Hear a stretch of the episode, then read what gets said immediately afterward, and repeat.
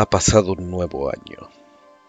Y hoy empieza una nueva temporada de Monjes Fanáticos, un podcast para fanáticos hecho por fanáticos, donde tus locutores, Delagun, Icónico, Meteoro y Jovito traerán lo más variado que se comenta en la semana noticias, videojuegos, anime, cine, superhéroes.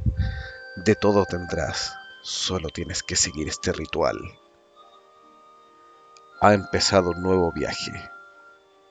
Bienvenidos a nuestra abadía. Ha empezado el ritual.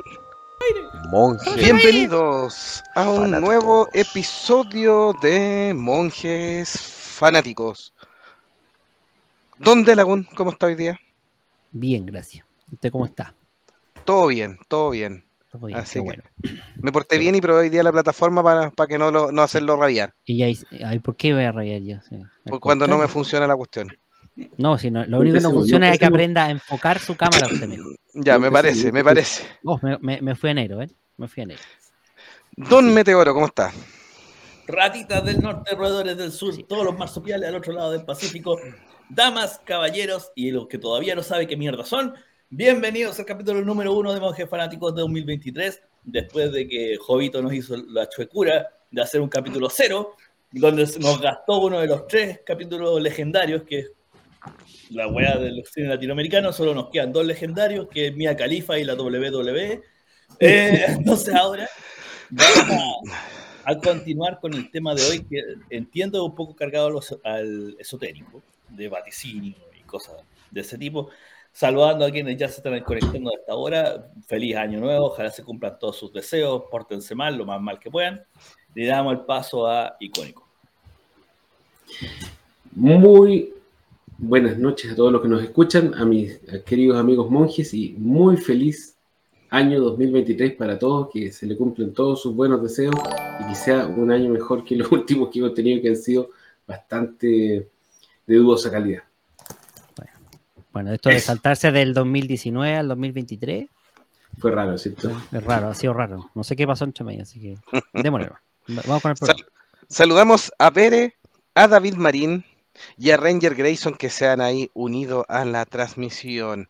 Mire, la Pere le puso ahí un compañero es cuando estaba hablando Dos Meteoros y ese es un recado que le mandaron. Julito le mandó a decir, se me había olvidado darle ese recado, que cuando quiera insultar en Facebook utilice la, la inclusive para ver si no lo censuran.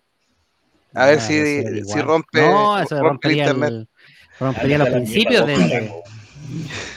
Si, si le rompe el paradigma ahí a Facebook. No, Ya comenzamos la campaña, el próximo año vamos a hacer América nuevamente grande. Let's go, Donald Trump. Esos son los vaticinios de Meteoro. Es un vaticinio. Esto es un vaticinio de Meteoro. Señores, el próximo año. Bueno, por ahí leí un vaticinio que puede que se adelante Donald Trump porque se va a morir Joe Biden, pero no, no vamos a mira, para que el FBI no empiece a perseguir, no vamos a decir no, güey, po, déjate También de. escuché eso, pero el pobre viejito lo vienen diciendo eso desde antes que asumiera. Es que Tal cual. Hoy día tenemos un capítulo un poco mixto, un poco esotérico, como dice Meteoro, porque vamos a dar un poco siempre, cuando uno parte un año, empiezan siempre estas teorías conspiranoicas y un poco antiguas respecto a estos adivinos o profetas que anunciaron distintas posibles catástrofes. Entonces vamos a decir algunas que están para recopilarlas, para que ustedes se preparen qué es lo que dicen los grandes adivinos. Nos vamos a enfocar en dos. Luego tenemos ¿no? también la gran serie Los Simpsons. ¿Qué habrá pronosticado para este 2023 Los Simpsons? Y algunas películas y algunos vaticinios que los monjes quieran compartir respecto a películas o cosas que pudieran pasar, como Meteoro que está eh, augurando un triunfo de eh, Don Donald Trump 2024. Ahí dice la Vere, Meteoro y yo somos de la All Right. All right, yeah, right. All right. no. Y ¿Cómo Ranger? Grayson ¿Cómo dice, por lo general les escribo desde el árido desierto del norte, pero hoy hasta fines de febrero los saludo desde los lúgubres y húmedos bosques del sur. Chillán. Mire, cambió calor, calor por Chillán. Chillán en esta fecha, bueno, enero no tanto, pero en febrero le va a tocar su, su buena lluvia ahí de vez en cuando a Don Ranger. ¿En Chillán? Chillán tiene que aprovechar de comer longaniza. Bueno, en realidad es como de todo nomás. Que Yo vaya a los apostaría- yo nevados, apostaría que muertos vaya- de- Vaya a los nevados a hacer esquizo, ron, papito, ya. Miren, y había uno que dejamos fuera, pero lo estaba proponiendo uno de los monjes en la trastienda, el pulpo pol. Pulpo, cuidado, perdí todas las apuestas por culpa de él, weón. Claro. El pulpo Paul le chuntó todo hasta como cuartos de final, ¿no? No se estuvo bien ese pulpo. Sí, después se arregló con las casas de apuestas y ahí se fue a la vez. Pero creo que está ahora es millonario. No, pues, se lo comieron. No, ahora es, ahora es sushi hace rato. Es Se millonario. lo comieron al weón, sí. Es millonario. Bueno, a, lo- a los amigos monjes, para que vayan comentando, yo les voy a dar Baba Vanga. ¿Ustedes conocen quién es Baba Vanga? No, no, Eh, no te lo- no te lo- ¿Otro nombre de la tía Yoli?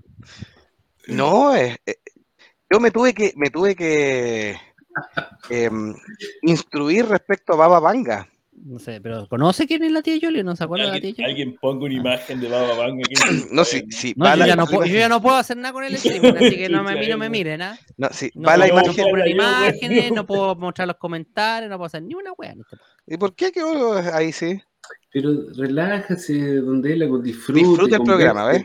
Líbrese No puedo, de no las puedo. responsabilidades, No del puedo, peso no de puedo. la responsabilidad. No puedo, no puedo. David Marín dice, la guagua apocalíptica que una vez nació en el sur de, de Chile. Guagua, guagua apocalíptica, weón. Guagua apocalíptica. No, pero les voy a mostrar porque es, es- es un poco impactante respecto a dónde se... Ahí está la imagen. No- ¡Oh, qué chucha una bruja, weón! Es, es como Más o Donald menos. Trump, weón. Se pasa Donald Trump. Sí, Me insulté a mi candidato, weón. búlgara. Perdió la visión a los 12 años por un accidente donde quedó ciega, por supuesto. Herbolaria, a pesar de quedar ciega, se dedicó a el cultivo y recolección de hierbas medicinales. Vivió hasta el año 96 y hizo bastantes predicciones. Dicen que en vida predijo algunos hechos, ninguno me consta, esto es lo que sale información, pero obviamente eh, de, fuentes bastante fidedignas, habría previsto la muerte de la princesa Diana, entre otras cosas. Pero ¿qué es lo que dice Papa Vanga?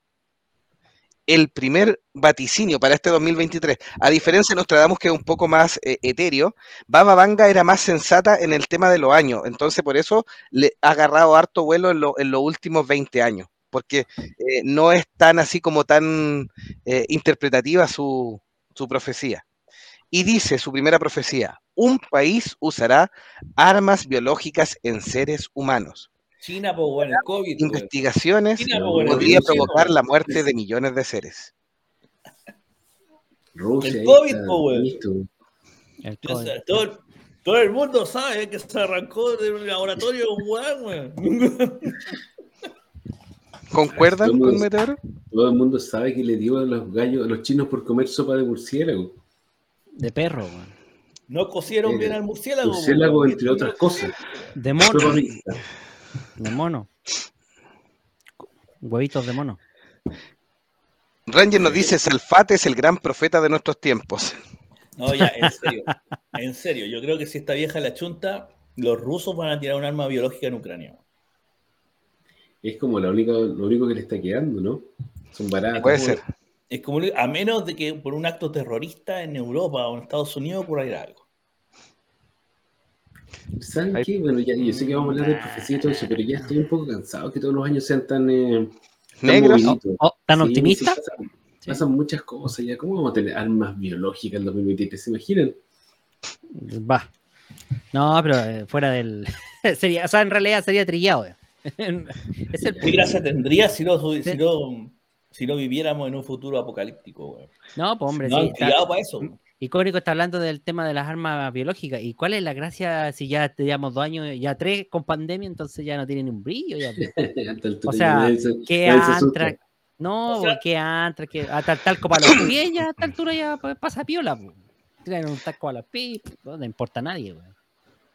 La Vere, la Vere decía, ah, pensé que hablaban de Canu, claro, porque en John Wick a Canu como asesino le decían el Baba Yaga, pero ese es como el, La vieja- Ese, El viejo pues, del saco, sí. eh, la el vieja viejo del del saco. la, la vieja la al saco. segunda profecía. No, es la que cambia plantas por. Por cachureo en la casa. Por Ah. botella, por, por ropa vieja, algo así. Claro, esas viejas que andan cachureando, weón, con un montón de ropa vieja, weón. Sí, po, la ropa vejera, como le decían en el Chavo del 8. Ropa vejera. ropa vejera. ropa Me acordé del Chavo del 8. weón. Ratero. Ratero, ratero. Esta viejita se supone que predijo el accidente de Chernobyl en una de sus profecías, cuando era más joven, por supuesto. Y habría vaticinado una nueva explosión o desastre nuclear a los Chernobyl, por supuesto, en una planta para este 2023. Pero para el 2023 sí clavado. Sí. Sí, a diferencia de Nostradamus, esta le pone más, más fecha.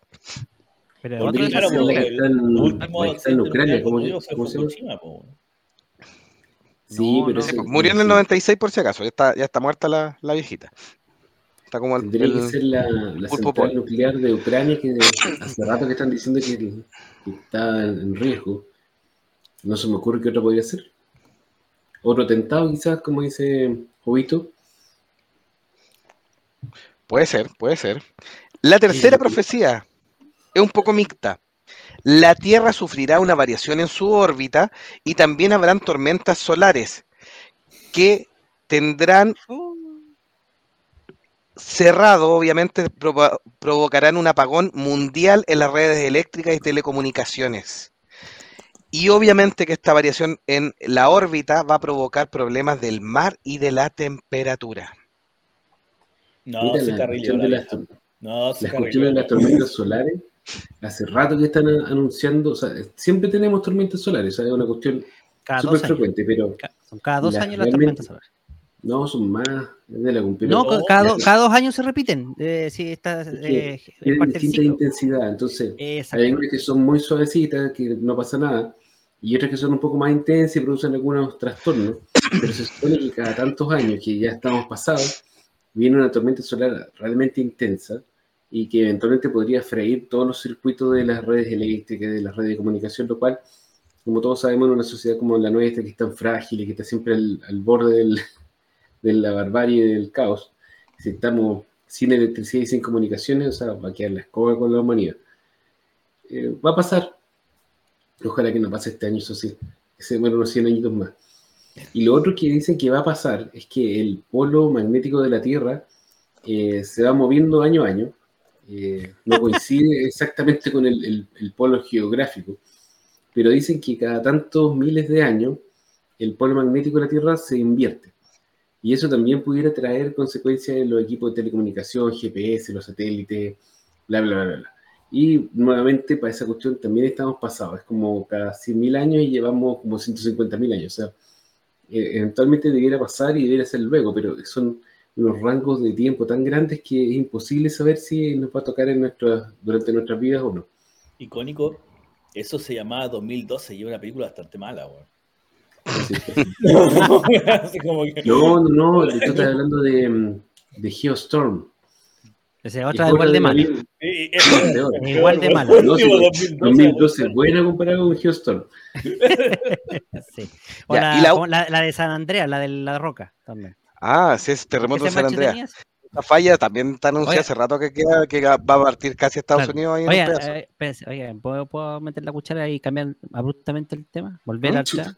Me voy a- me voy a co- ah, es que quiero leer esto interesante. Me, me quedé enganchado con lo de la guagua apocalíptica. Esto- nomás, sí. en serio, no, y encontré un blog donde sale esto. Miren, esto es del 2009, ojalá, por si acaso. ¿ah? Esta, es la, esta es la historia de la guagua apocalíptica. Dele. Una vez en el verano de 1983 salió en el diario una noticia en Iquique de una guagua muy fea, donde la matrona al sacarla dijo, "Esta es la guagua fea. Y la guagua, bien fea, dijo, más feo va a ser lo que pasará el 3 de marzo, muriendo la madre y la guagua. Eso fue el 83. El tema es que año, dos años después, en Hace 40 Chile. En 1985 hubo un terremoto de grado 7, creo que fue, en Santiago y que trajo por lo menos 124 muertos. Así que, ¿habrá sido la guagua profeta? Hay terre- hay terremotos casi todos los años, en alguna parte de Chile. O sea, Cada la cinco minutos, cada cinco minutos. Con la guagua, pues, bueno, así con tres ojos. Sí, no, sí, de hecho la, La la foto es la misma, menos, sin el tercer ojo, sí. Sacaron el. No. Ah, Oye, el año pasado nos llegó a Chile ese pez que los japoneses asocian con catástrofe y terremotos. ¿Cómo se llama? Ese pez bien Pez largo y horrible. Es remo. Es el el pez remo, remo. sí. Ahí tienes.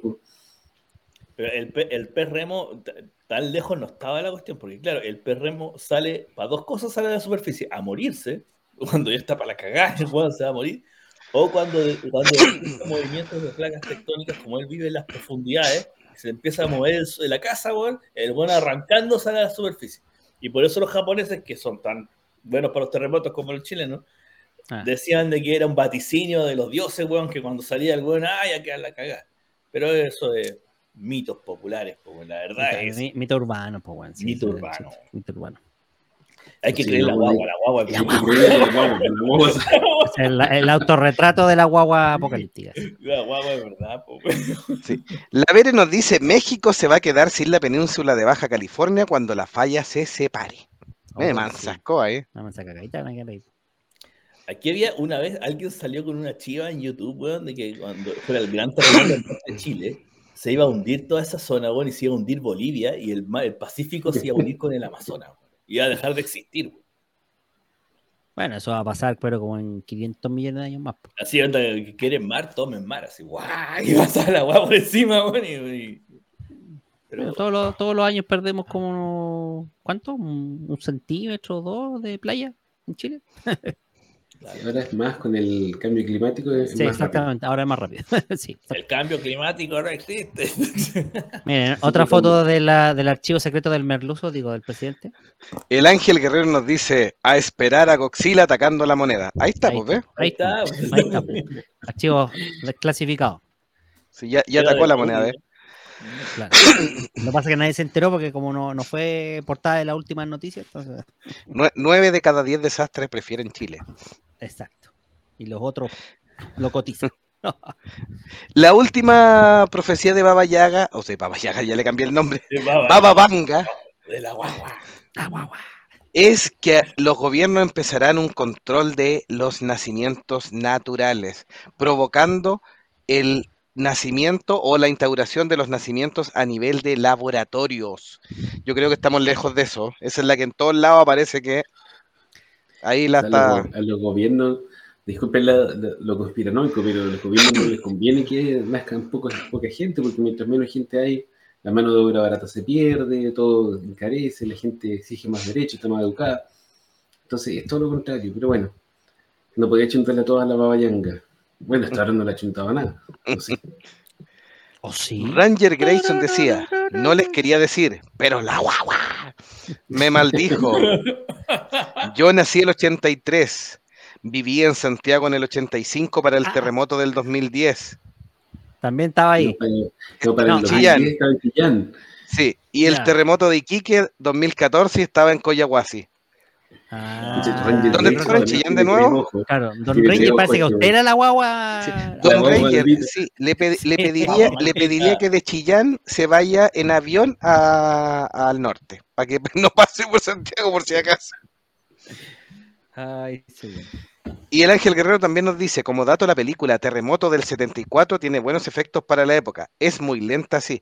Esa película fue todo un clásico porque además hay algunos cines donde se instauró los primeros avisos de estos tipo 4D, donde eh, en salas de cine en Estados Unidos, eh, eh, terremoto en la torre, incendio en la torre, habían efectos de movimiento de la silla y la gente quedaba loca, absolutamente loca con, con ese efecto.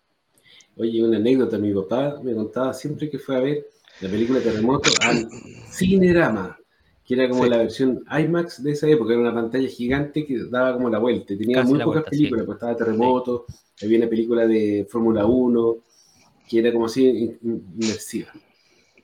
Esa es la anécdota. Saludamos y le damos un gran año a Eduardo Benítez que nos dice, hola monjes, saludos desde los lugares más nuevoañeros de Paraguay. Así que, don Eduardo Benítez, su especial de cine latinoamericano ya está en la red y pronto en Spotify, por si acaso, para que se entere. lo hicimos. Sí. Ya fue. Lo hizo, lo hizo. Lo Él hizo lo, él dejó él lo botados. Él lo hizo. bien. Él lo hizo, lo hizo bien, hizo su aporte. asumió el- la responsabilidad de sacarnos esa deuda que ni cagando lo íbamos a hacer, así que muy bien. Publicidad engañosa porque en, en la descripción del video en YouTube me pone cuatro veces y no aparecí nunca. Pero lo nombré. Publicidad engañosa. Era un clickbait. Claro. Eso puede ser un sí. Fake news. Y Ya, el clásico, Antes de, antes de pasar a, a Nostradamus, antes de pasar a Nostradamus, ¿le Dele nomás. creemos a Baba Yanga o no le creemos? No, Yo prefiero no creerle, porque son puras tragedias.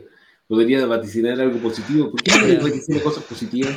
pero Yo cuando, pero cuando hay un, había uno de estos adivinos que ha, ha dicho cosas buenas. No, pues no vende, po. sigue No la vende. Claro. se fumaba sus hierbas, eso es. Pero si ni la tía Yoli dice cosas buenas, po. no, ¿quién pues es si la lo bueno, Yoli, la- La Yolanda Sultana, weón, como la Ah, de Ay, sí, weón. la- las profecías, las profecías buenas no, no venden. po. No, po. Este año va a bajar el- la inflación. Uh, ¿quién le importa? Ya, Baba ¿Qué le Yanga se lleva Chao. dos ratitas de cinco nuevas porque parece que no le creímos mucho a la vieja. Ya, vamos con dos ratitas. Vamos con bien. el siguiente. Vamos Igual con nuestra. un compromiso de aquí a fin de año, si estamos con armas biológicas, terremoteados, con eh, tormenta eléctrica y se cambió el eje de la Tierra, si es que logramos conectarnos en, un, en vivo, vamos a decirle a la baba Yanga que la chuntó. Do- dos, me suena la historia de 12 monos esa. Claro. También. Y el clásico. el este es el clásico. Nostradamus. Este que te dice los números del loto. Nunca la chunta ese tipo. Para mí, para mí este eh, Nostradamus eh, ah, tiene, es de- son vaticinios, pero son tan interpretativos que tú eh, son como estos eh, telepredicadores o estos adivinos de feria. eh, son El tipos horóscopo. que, sí, el, el horóscopo que le achuntan o es como, usted ha tenido una pena en su vida. Por supuesto, si todos hemos tenido alguna pena en su vida, usted va a tener una alegría. Bueno, esperemos que todos tengan una alegría en algún minuto. Son cosas tan, tan vagas, tan dinero. simples. Todo el mundo necesita dinero. Sí. Le harían bien unas vacaciones, por supuesto, son cosas tan básicas. O sea, estamos Y yo- diciendo que Nostradamus era un chanta de circo. Yo, sí, para mí algunas cosas. Pero tiene algunas profecías para este 2023. La chuntó varias en el pasado, se supone. Pero, pero son interpretativas, aparte que dicen, ay, que se asustó tanto con la última profecía que Nostradamus tiró todas sus profecías al aire y las entregó en desorden para, para que la humanidad no se angustiara. Es como Parte del mito, po, de la parte del mito, sí. Parte del mito. La primera, Nostradamus dijo, fuego celestial caerá y apagará las luces de Marte. Eso anunció para el 2023. Siempre han habido temas con Nostradamus, a diferencia de la vaga, Baba Vanga, eh, que es más actual, por supuesto. Em, Nostradamus podía tener errores ahí en el tema del calendario y otras interpretaciones, pero dice que para el 2023 estarían cayendo estas luces que se asocia a una llegada de los seres humanos a Marte, aunque el más cercano, que es el más, dice que va a llegar con un cohete el 2029. Y todos Yo creo que no tiene, un no tiene nada que ver con, el planeta Marte, porque los campos de Marte, Son guerras. campos de Marte es guerra, propiamente Sí, esa es la mitología. Claro, y los campos de Marte, puta, me suenan de que ahora tienen otro nombre, pero todavía existen. ¿no? Pero no me quiero carrilear. ¿Qué se refiere? ¿Será a los Champs-Élysées? Me tinca, los Champs-Élysées, sí, ¿Los Champs-Élysées? Claro. sí, que eran los campos de Marte.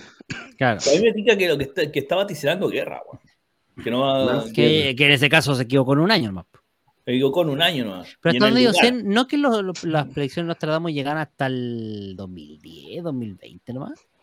Porque Es que La última decía me voy con los mayas. van a Con actual- con actualizar. Es como más predicciones, ¿cachai?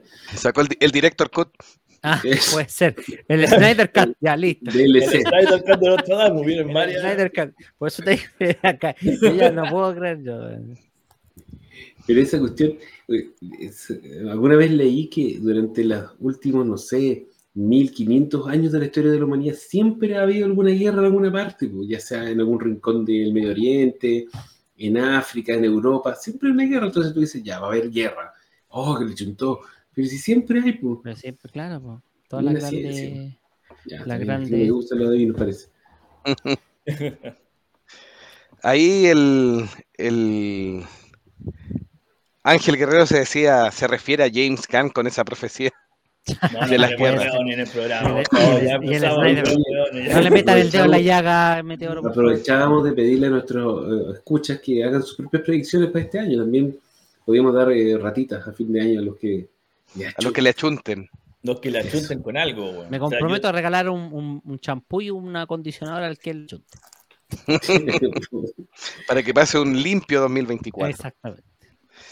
Mira, aquí resumí porque tiene toda una parafáfara para indicar que después toda esta traducción, que yo no eh, es como bien rebuscada, como el horóscopo, señala que este año el Papa Francisco pararía la chala hoy o se retiraría por Benedicto. enfermedad y este año sí que aparece, pero este, este, este ya me sale a chiva porque me parece, me parece que ya como las dos últimas veces el Papa de tez oscura, Negro.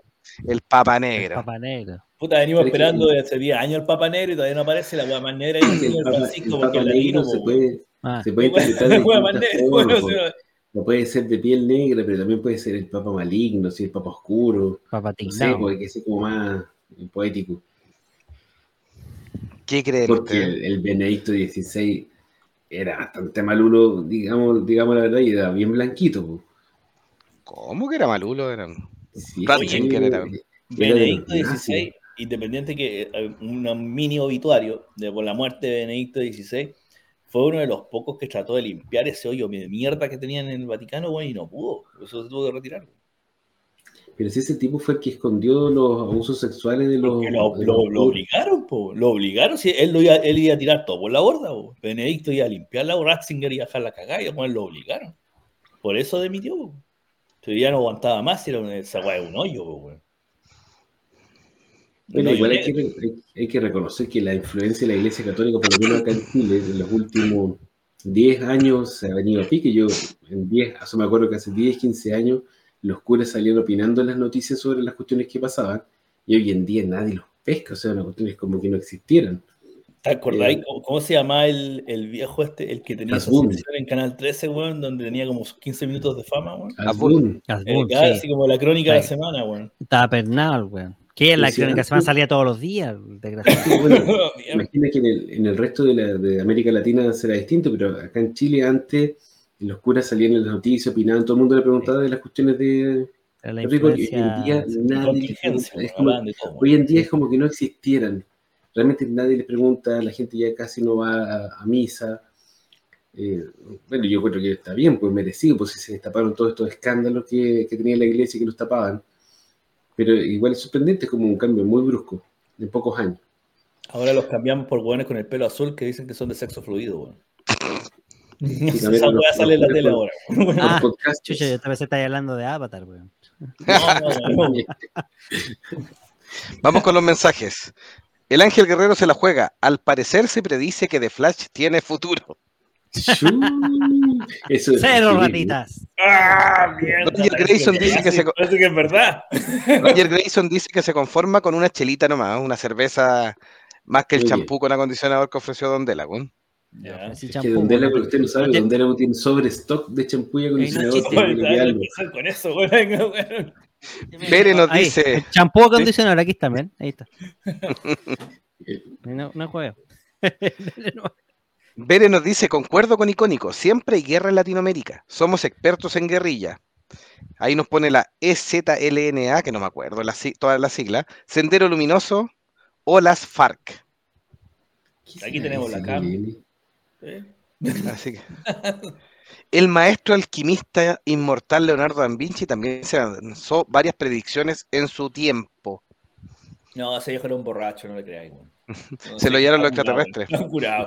Bueno, Y ahí están hablando de Benedicto XVI, ahí Ratzinger se murió Adiós. el 31 de diciembre. 31 de diciembre, buena fecha Y la ve- para morir, weón, con Mira, ganas. la sí. Bere dice, me consta que la iglesia calla a sus sacerdotes cuando saben algo. No, a Ratzinger lo callaron, sí, es verdad.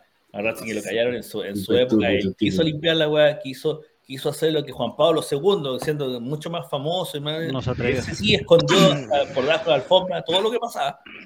Y Ratzinger trató de limpiar la weá y no lo dejaron. La curia fue mucho más potente, weón, y, Por eso renunció, po. y al final por eso mismo renunció, si ya estaba podrido el viejo, weón. Capaz que cuántas weá escuchó o vio, weón. Uno piensa que puta vio el diablo, weón. Yo creo que vio weá peores. Ranger Grayson dijo, si no pudo un papa alemán, ya fue bueno. Y también predice que el Festival de Viña será el Festival del Flighterismo. ah, eso lo sabe todo el mundo. Claro, Eso no. Tome, ya, se ganó el champumán de la dirección. Pero Paulina. a- arríguense un poco, po. Sí, pues algo más. Sí, pues. Más osado.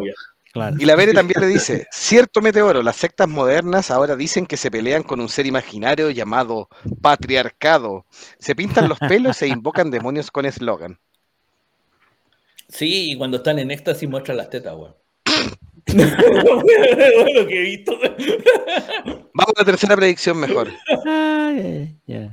No, la tercera es muy cuneta, en realidad es más rara que un hombre y una mujer trabajarán juntos para una sociedad en, en bien común. Esta es como positiva, pero durará demasiado poco tiempo y eso llevará al caos en la inestabilidad de Estados Unidos. Ah, chuta. Ah, porque hay un. Ya, perfecto. Porque hay un presidente con una vicepresidenta. Se muere Biden, weón.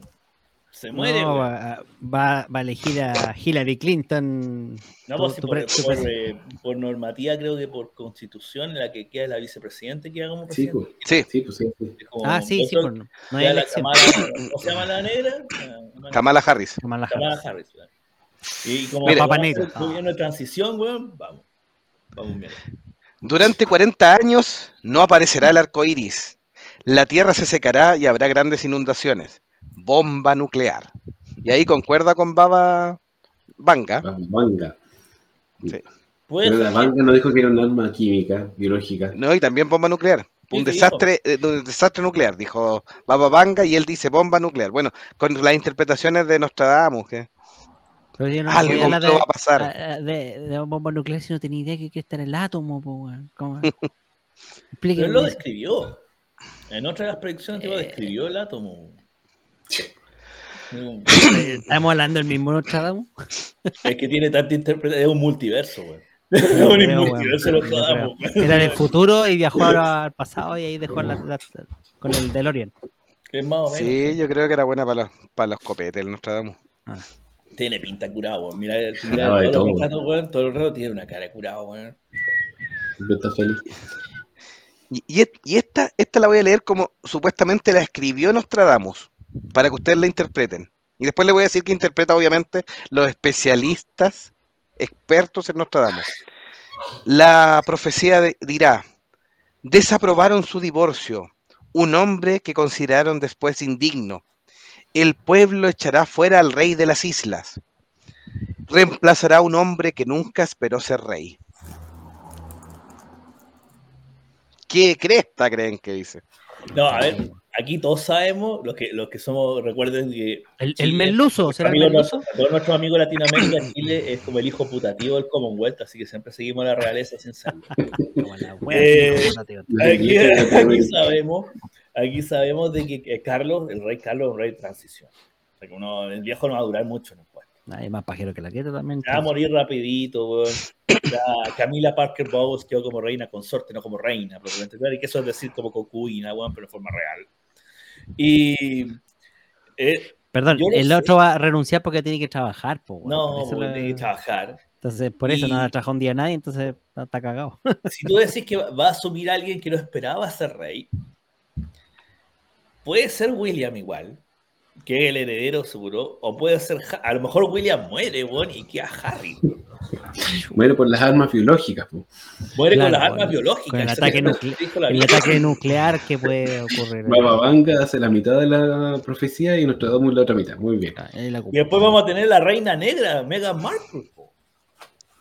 Chan, Chan. La reina No era el, no era el Negra, Papa. Negro. No era papa, la era reina negra. La reina negra. Pero espérate, ¿en serio la consideran negra? Disculpa la, la ignorancia latinoamericana. A nivel eh, latinoamericano, puta, pasa por caucásica, po, weón, se quiere Sí, los po. más negros que la mierda. Pero para el nivel caucásico de la isla, weón, de Gran Bretaña, esclava, po. que- Tenéis que ver la serie en Netflix, weón, la es la cagá. Mi abuelita ve The Crown, mi suegra ve The Crown y Meteoro ve The Crown. Es como una serie para todos los gustos. Para que vean, No, ¿eh? tenéis que ver, tenéis que ver el documental de Harry con Meghan, weón. Esa weá es la No cagá, te weón. Por Dios, todo el mundo está. Me Ahí está, niego. po, ¿ven? Por eso el, el- no somos el Commonwealth de Latinoamérica, weón. Somos peo. el hijo putativo del Commonwealth. Al Siempre peo, hemos querido weón. ser parte de ellos, pero no lo somos. No nos alcanza ni para el. La Vere dice, Carlos nunca esperaba ascender al trono. No, jamás. No, pues sí. Menos Y tener que a trabajar. morir sin ser rey. Y Ranger dice, William le da el trono a Harry de puro paleteado. Capaz. Pero Las interpretaciones de, lo- de, lo- de los expertos dicen que el hombre que desaprueba su divorcio es Carlos y que lo consideran indigno, sí, porque nadie efectivamente quería mucho que fuera rey, como que le dieron su cuarto de hora nomás y muchos creen que va a estar máximo dos años y va a dimitir a favor de su hijo. Y ahí vendría lo, lo- lo ilógico porque co- como ponen, nunca esperó ser rey, dirían que va a pasar algo con William y terminaría asumiendo Harry lo cual sería muy raro y sería ahí sí que sería una verdadera profecía, porque a pesar de lo ambigua que es la, la cuestión, eh, sí se puede asociar que está hablando de la realeza británica, dentro de todas las locuras, y, y claramente no, nadie esperaría que asumiera a Harry en vez de William. No le va a pasar al mundo si asciende al trono un rey pelirrojo. No puede ser, no puede ser normal. Sí. Y la eh, Ranger dice, Megan se ve más canelita, como latina. Sí, pues sí, es, mulata. es Y todos nosotros somos negros para los británicos. po. Y la Vere dice, los anglos no conciben que haya gente blanca en Latinoamérica. Piensan que somos una raza cuando somos una cultura. Bueno, sí. ¿Le creen algo a, a Don Nostradamus? ¿Le creemos o no le mucho. Es que es No, como no sé de dónde tradición. viene su fama, weón. Hay que No. por tradición. No, yo partí poniéndolo en duda. Creo que es, es- es chanta de feria. Es chanta divertido, feria, pero es chanta de feria. Pero mira, fíjate que uno empieza a hablar de las profecías de Nostradamus y de su multiverso, weón. Y como que todo el mundo cree la weá, así, pero de principio. Entonces, como que está escuchando Nostradamus, es verdad. O, como bien dice, pues es tan interpretativa que en todos lados hace eco. Entonces, en algunas partes, no, si va a pasar esto, no, si es verdad, no, si... Entonces, yo le creo más a Nostradamus que a la vieja ciega, bueno, a la- Es que esa baba vanga, no sé de dónde le sacó Jovito, no lo había escuchado nombrar nunca. Sale en el- ropa tuve- la Yo le creo más a la guagua, pero bueno. No, La yo me tuve que, es que salía mucho en internet, entonces salía tanto de esta señora, más que de Nostradamus, y que la chuntaba más y todo, que tuve que instruirme en, en, en cómo se llama en lo que era la baba. Cultura Tiene historias bien, tiene historias que la hacen un poco más sensata que Nostradamus, no es que yo le crea, ¿eh? no, no, adivino en general no, pero, mm, pero le hacen un poco más de sensatez que si efectivamente es así, porque la tipa murió el 96. Así que, mira, Ranger Grayson dice se van jugando la sucesión al trono al cachipún. Y Eduardo Benítez dice, el Nostradamus es demasiado ambiguo. Sí, pues como, es como achuntarle. Tal cual. Le vamos a poner una ratita de Nostradamus porque quedó de chanta. Pero con posibilidad de subir. Puede que la Sí. chunte. Vamos a ver qué el- pasa con los reyes. Vamos a ver qué pasa con los reyes. ¿no? Y la tercera fuerza profética que ha levantado Internet en el último tiempo, ustedes se sorprenderán, nada menos que Los Simpson. Sí, las profecías Bueno, de los el rato. Simpson. todo el rato. Mejor que Baba. Mejor que Nostradamus. bueno, Todo el rato. ¿Y cuáles serían las profecías de los Simpson? Y se van a sorprender, porque ponen la tercera guerra mundial con armas biológicas y nucleares. En un episodio donde Ken Brockman está leyendo las noticias, dice, con tristeza les informo que Estados Unidos y China han declarado la guerra. Se espera un ataque nuclear masivo que llegue a nuestras costas dentro de una hora. En un episodio de la temporada número 6 y dirían que está calzando justo para el 2023. Y sería concordante con Nostradamus y la Baba Vanga. ¿Qué creen? No, sí, estamos China- seguros que nos van a tirar una bomba atómica. Estamos Pero seguros. China jamás se va a ir a la guerra si esos tipos tienen, hacen negocios con medio mundo, no les conviene irse a la guerra. El dinero, el dinero es el que manda. No, sí, el, el único que podría haber hecho algo parecido en su momento era Rusia. Ya Rusia está cagado, ya se metió con los ucranianos a- en una guerra sin fin, que no tienen cómo terminarla, siendo que ellos mismos la empezaron. Así que no, no creo. No, yo creo que sí, que nos van a tirar una bomba atómica. Pero a nosotros, como estamos tan lejos de toda esa weá, no nos va a pasar nada. Esto- este- la, la referencia que, que voy a tomar es bastante como extraña y vieja, pero los que son chilenos y los que son más viejitos se van a acordar. Eh, Mampato, eh, capítulo en Cucalón, número, eh, tomo 4, número, ya no me acuerdo el número. Una de las aventuras con Rena en el futuro, en el que mm, Mampato viaja a Nueva York a buscar a Rena. Curiosamente hablaba español, no sé por qué. Al siglo Y- 30. Claro, del siglo 30. Y, Y-. Y al final, pasando toda la aventura y todo lo demás. Eh, los rescatan de un... Y cuando Mampato despierta, que estaba medio desmayado, aparece en Antofagasta. Y lo habían rescatado los chilenos, porque los chilenos, acá para este lado del planeta, nunca llegaron la radiación de, las- de las guerras atómicas que suponían ellos existían en esa época. Y como que acá era súper futurista, weón, y que- es decir, era como utópico Chile, weón. A esta altura en el siglo 30, weón. No, tiene, tiene sentido eso, porque con la cantidad de plomo que hay en Antofagasta, entonces de ahí para abajo- Curiosamente, el, el Creo cómic, que- cuando, cuando rescatan a Mampato, weón, aparece en la portada de Antofagasta. Como la- cantidad de plomo que hay por ahí de ahí para allá es como hace como barreras, puede que sí tenga sentido. era esa- como curioso, así como ver un Chile tan futurista, weón, así como que, y que, era como lo único que quedaba de la civilización, porque para arriba, para el norte, weón, estaba todo hecho mierda. Bueno, Pero mira, tú te vas a reír, te estás riendo de eso, pero acá en la Patagonia los terrenos han subido mucho de precio porque lo están comprando los gringos, porque nosotros vivimos en el rincón del mundo, ¿cachai? Se ve que este lugar es como el refugio para todas las calamidades, las pandemias, las guerras y todo, porque realmente estamos al extremo del mapa. Eh, si algún lugar se va a salvar de todo esto, por lo menos el efecto directo de, de todas estas desgracias somos nosotros. Mi país, mi país. En ese, en ese minuto, Monje Fanático transmitirá en una sola pantalla con todo al lado de icónico. Todo apretado, sí. Tal cual. ¿Qué Ranger? Grayson le dice, a icónico le falta salfate. Sabe mucho sobre Baba Vanga. Es un seguidor de Baba. La Bere dice que, bueno, los Simpsons se copiaron del espérate, ¿y es que- Nostradamus. ¿Eso le sube los bonos a la bababanga o le No, baja para los nada, bonos? se lo- no, para. Se- Se lo Sigue- subo a sigue con dos. Después vamos a ponerle notas al Fate, ¿eh? Ranger Grayson también nos pone, ojo, que Corea del Norte aún sigue dando jugo con sus misiles. Sí, el King Gong Gong Yang Gong Gan Chung. Eh, No, eso es pura Cosa amenaza, seria. Vuestra audiencia. Ese es como el buen de la pelota, weón. y este, Sí. este está bueno. O sea, ¿tiene que desaparecer medio mundo para que Sudamérica sea moderno y funcional? Sí, Eh, Eh, no, eh, nadie dijo, nadie dijo que después de que desaparezca el mundo, sea, va a ser, Sudamérica va a ser moderno y funcional. Va a existir. Va a Esa es la única partes del garantía, mundo tiene que desaparecer. va a existir y vamos a transportarnos, eh, como, eh, siguiendo lo que alguna vez pusieron en Manhattan, nos vamos a transportar en ovnis. Eh, eh, Andábamos en puras naves eran como ovnis. en realidad, ¿sí? Y de la portada de Antofagasta, llegado, llegó a Santiago en minutos, güey. Estamos hablando que son miles de kilómetros, güey, güey, en minutos. Claro, con el teletransportador. Y la otra profecía de los Simpson, el asteroide de Bart.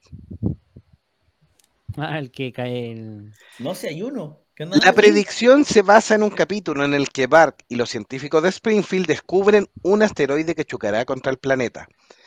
Ahí dentro de la serie obviamente se descompone por toda la contaminación y queda atrapado en la contaminación y el planeta se salva por de puro cochino. Pero eh, han habido bastante alerta porque el programa de em, posible intercepción de un asteroide ha avanzado bastante en los últimos cinco años e incluso eh, hubo una prueba exitosa el año 2022 en el asteroide Dimorphos, que hubo una detonación efectuada por la NASA. Eso hace sospechar que efectivamente la NASA tiene antecedentes claros de que hay varios asteroides o cuerpos eh, celestes dando vuelta que pudieran impactar con el planeta Tierra. Igual hay que mencionarlo dentro de las cosas eh, entretenidas y choras que pasaron en el 2022. Esto que la NASA mandara una sonda a una estrella y lo hiciera explotar, aunque no haya sido, no lo haya hecho explotar, sino que lo desvió, pero aún así fue uno de, los, de las cosas más entretenidas del, del siglo XXII. Así que bien. Sí, fue entre- eso fue entretenido. Bueno, este año partimos con, el- con una noticia un poco más esotérica también en el ámbito de la NASA, porque dicen que se detectó de nuevo lo que se conoce como el Black Knight, el Caballero Negro. El Caballero Negro es un mito de la ufología, un, un ovni eh, que con forma de nave nodriza, que comúnmente ha visitado nuestro planeta, según los ufólogos, o los expertos de esto y que tienen pruebas. Pero el- se supone que el último avistamiento fue hace un par de semanas. Eh, se detectó desde la Estación Espacial Internacional. Eh, tiene, tienen fotografías según ellos. Yo Pero mucha risa la weá, no me la la creo. cara de seriedad con que lo dice. Cara de seriedad, güey, y se la Sí, pero estoy dando weón, la noticia más seria, weón. Eh, eh, Sí, yo podría, yo podría ser anfitrión de alienígenas ancestrales. güey. Puta, yo, yo hace poco vi en Twitter un par de alienígenas ahí de colores raros. Y con- Le mandamos saludos a nuestro amigo. no sé si- Y bueno, a veces por ahí ya apareció la típica de que los Anunnaki vienen de vuelta, weón, y todas esas weas, pero eso ya es más paja morir. Ahí estamos. Ahí estaba el Black Knight, estábamos en la transmisión en vivo. Mientras leemos los comentarios, nos ponen. eh, Eduardo Benítez nos pone: Sudamérica es el culo del mundo, es muy lejos. Paraguay es Mediterráneo con catástrofes naturales que pasaron hace casi 65 años. Hubo un ciclón en encarnación. Sudamérica será primer mundo, por descarte. porque será el resto Sudamérica será único mundo. Lo Se arma el conflicto nuclear, nos dice Ranger Grayson. Se refugian en Chile. Terremoto grado 10 y cagó la raza humana. Sí, seguro. Es muy probable, sí, sí. A menos que esté la roca sobrevolando en, en algún Sí. helicóptero. Y la Vere respecto a, a los ataques de la NASA y a todo este proyecto, se copiaron a Armageddon. En realidad sí. Con lo que reportó icónico, sí, se copiaron directo al Magedón. Bueno, Con el Claro. Bruce Willis para que nos salve, dice Ranger Grayson. Ese es el problema que ya Brock Willis está enfermito, po. no puede subirse a. Sí, Está viejito, hay que buscar uno nuevo. Remake. Y dice, ufólogos, amigos de Salfate. Sixto Pax, un, un gran ufólogo internacional, le damos un Sixto saludo. Paz. Sixto Paz, sí, Sixto Paz. abducido supuestamente. Yo fui a una charla. Son bien interesantes, sí. Le puedes creer o no, pero son bien- de que son entretenidas, son entretenidas, nada que decir. Eduardo Benítez dice, pregunta serie, ¿cómo estará Vere con la cuestión de los narcos en la calle? Sí, tema ahí Ah, sí, con el tema que. en México. Chapo fue que agarraron, ¿cierto? Sí. Y saludamos a Giovanni Segarra y le damos un tremendo abrazo de Año Nuevo que dice, recién me conecto, saludos monjes desde Lima, Perú. Un gran abrazo Giovanni, feliz año 2023, estamos en los vaticinios, Baba Vanga, Nostradamus y ahora Los Simpson con el asteroide de Bart. Y el último, que dirían que es para el 2023, debido a algunos avisos de la salud de Joe Biden, que icónico señalaba en algún eh, inicio del programa, vendría nada menos que la profecía de Lisa Presidente. En ese capítulo, obviamente, Lisa, la hermana de Bart, en, en un viaje de Bart hacia, hacia el futuro, la mostraba siendo presidenta de Estados Unidos. Y se daría ahora con el tema de que Biden ha estado re mal. Y muchos dicen que quien incluso está dando las instrucciones es Kamala Harris en este minuto, los últimos seis meses. Y es probable que eh, Joe Biden no sobreviva hasta fin de año o no llegue en buenas condiciones y Kamala Harris siga o asuma ya eventualmente como la presidenta interina hasta la elección donde Meteoro vaticina un triunfo del señor Trump. ¿Qué opinan la primera de presidenta de Estados Unidos? La primera presidenta de Estados Unidos. este, este capítulo? Lo sacaron harto a colación cuando postuló Hillary Clinton, eh, que era, Sí, era pero no, Hillary, que era Hillary, no Hillary. me pega Hillary, no. Sí, Hillary en- entre sus temas políticos y entre su asociación al, al Pizzagate con el tráfico de menores de edad y en, en prostitución, se fue bien al, al garate la carrera Más lo, que de- alegó, más lo que alegó que al marido le pegaron una chupada, weón, en la Casa Blanca y después se mete en tráfico de niños, weón. Puta la Mm. Nada.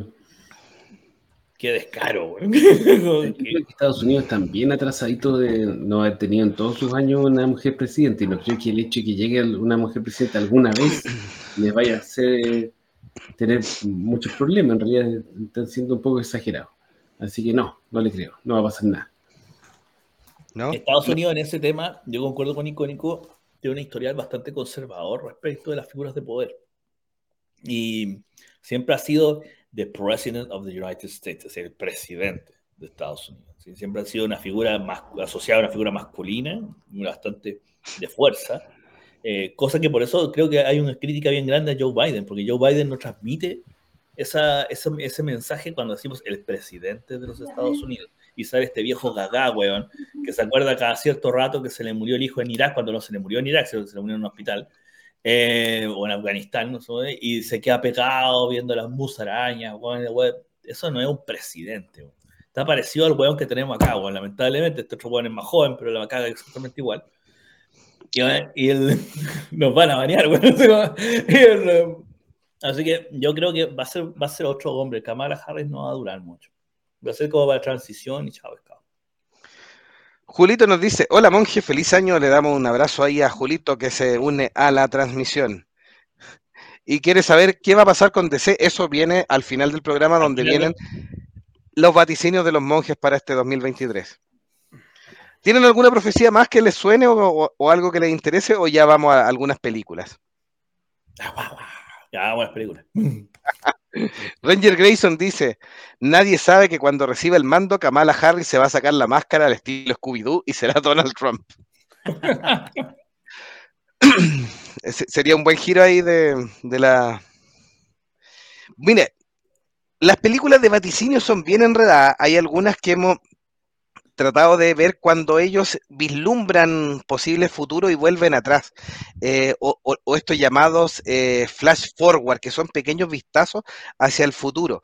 Eh, se mezclan mucho con las películas de viaje en el tiempo, con películas de ciencia ficción. Seleccionarlas exactas y que no hubiéramos repetido en otros especiales fue bien complejo y nos quedaron películas que no son tan conocidas, así que si ustedes la han visto alguna, eh, obviamente van a, van a concordar. Así que de hecho, una de las primeras sagas es la saga de Destino Final, donde cada película parte con un flash forward o en el inicio de la cinta, donde la premisa de la primera, por supuesto, era este accidente aéreo, donde el tipo tenía una precognición, tenía un vaticinio del futuro y veía la explosión del avión donde iban a viajar y se desespera y hace un show y lo terminan bajando del avión a él y a su amigo, pero la muerte no se iba a dejar burlar y los iría matando uno a uno en formas cruentas y sádicas, siguiendo más o menos el orden de los asientos del avión.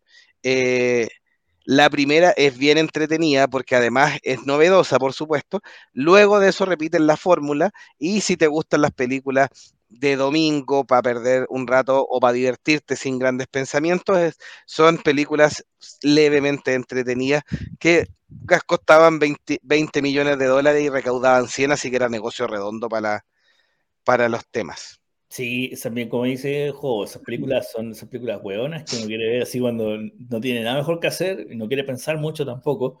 Son películas entretenidas, jamás se van a ganar un Oscar, pero yo las disfruté todas. Todas las Destino Final las la vi todas y las disfruté completas. La primera, como siempre, uno le tiene mejores recuerdos, que para mí la segunda también tenía, tenía sus momentos.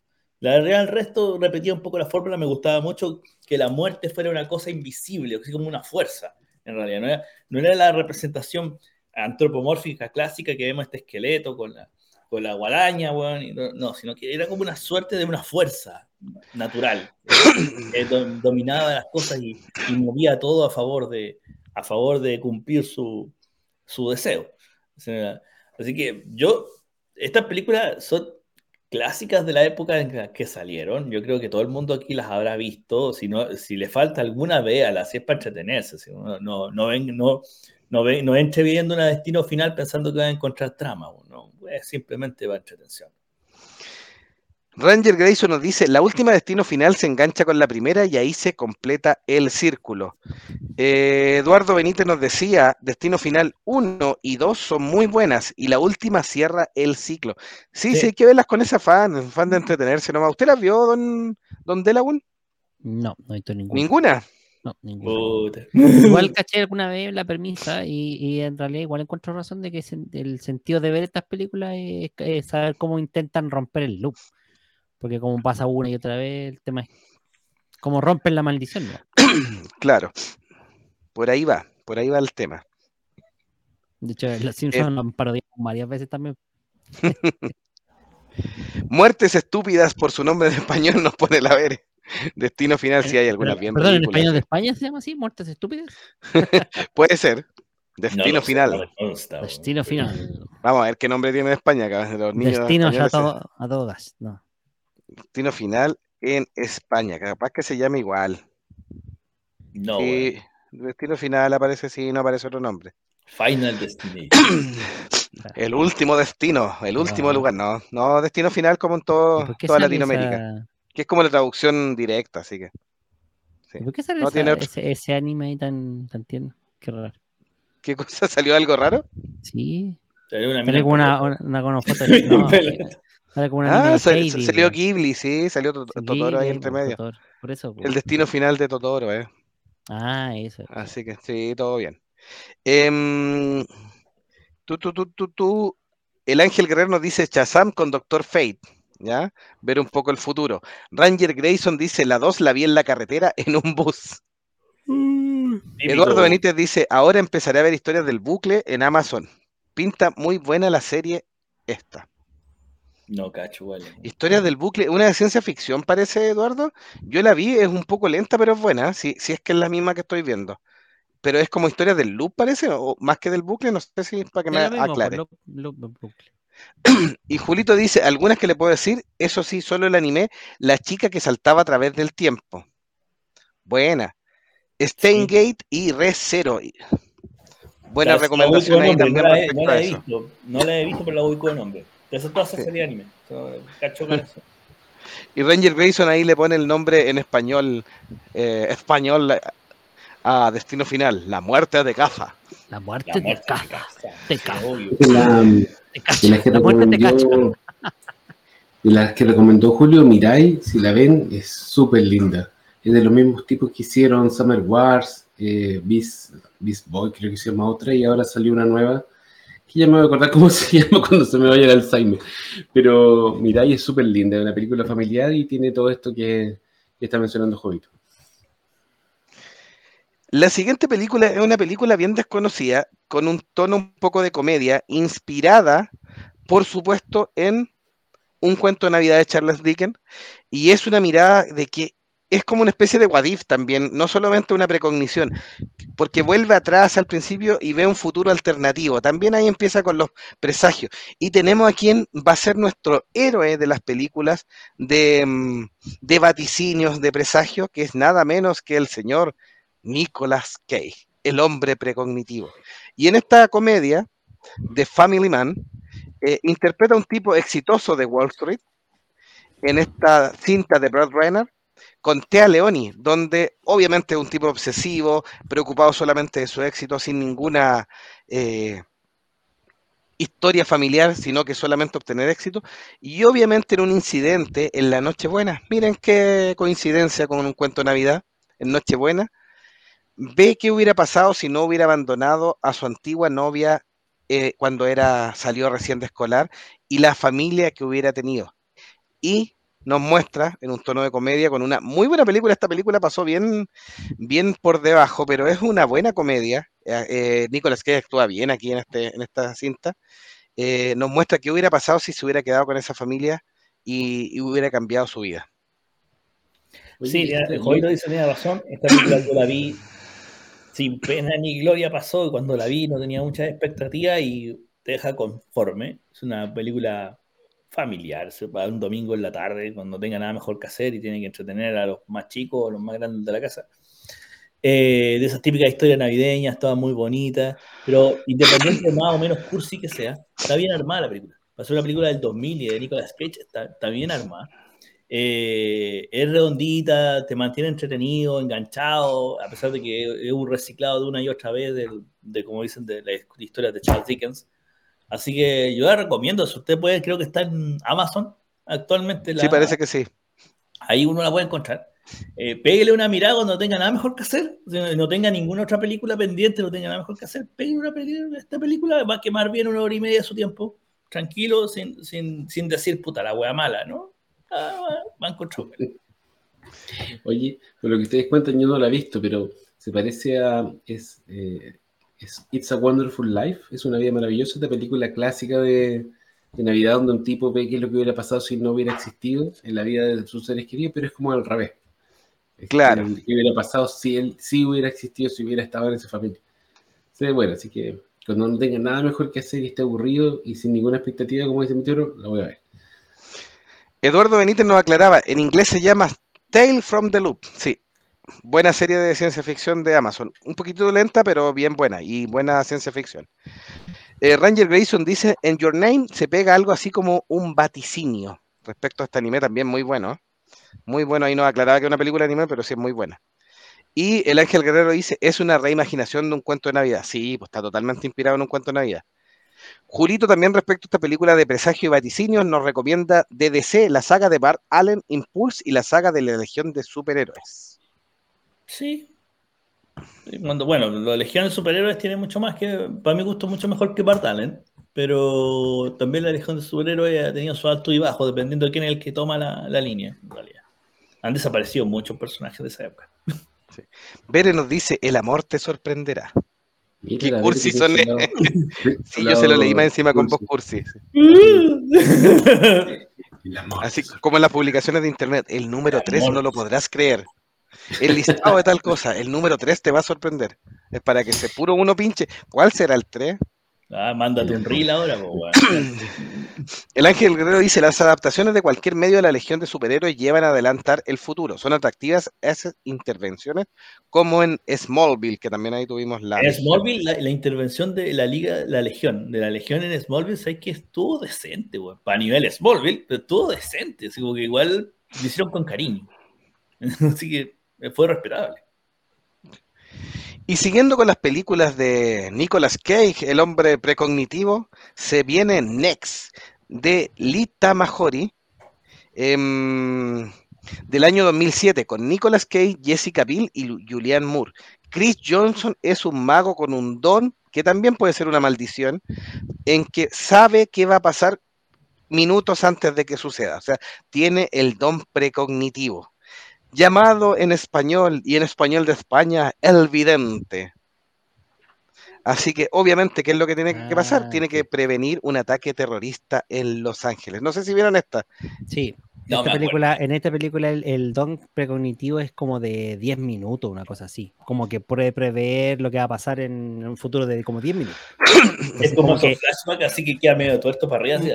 Claro, más o menos. Entonces, ¿qué es lo que pasa? Que va, va a empezar a armar parte con una historia medio rara, un flashback que tuvo, que es mucho más anticipado, y después durante toda la película teniendo estos flashbacks así, y adivinando, pasa la escena, la ve el primero y él como que interactúa y cambia el tema. Y en base a lo que va, a lo que cambia, después va teniendo nuevos flashes así de distintas historias. Así avanza la historia.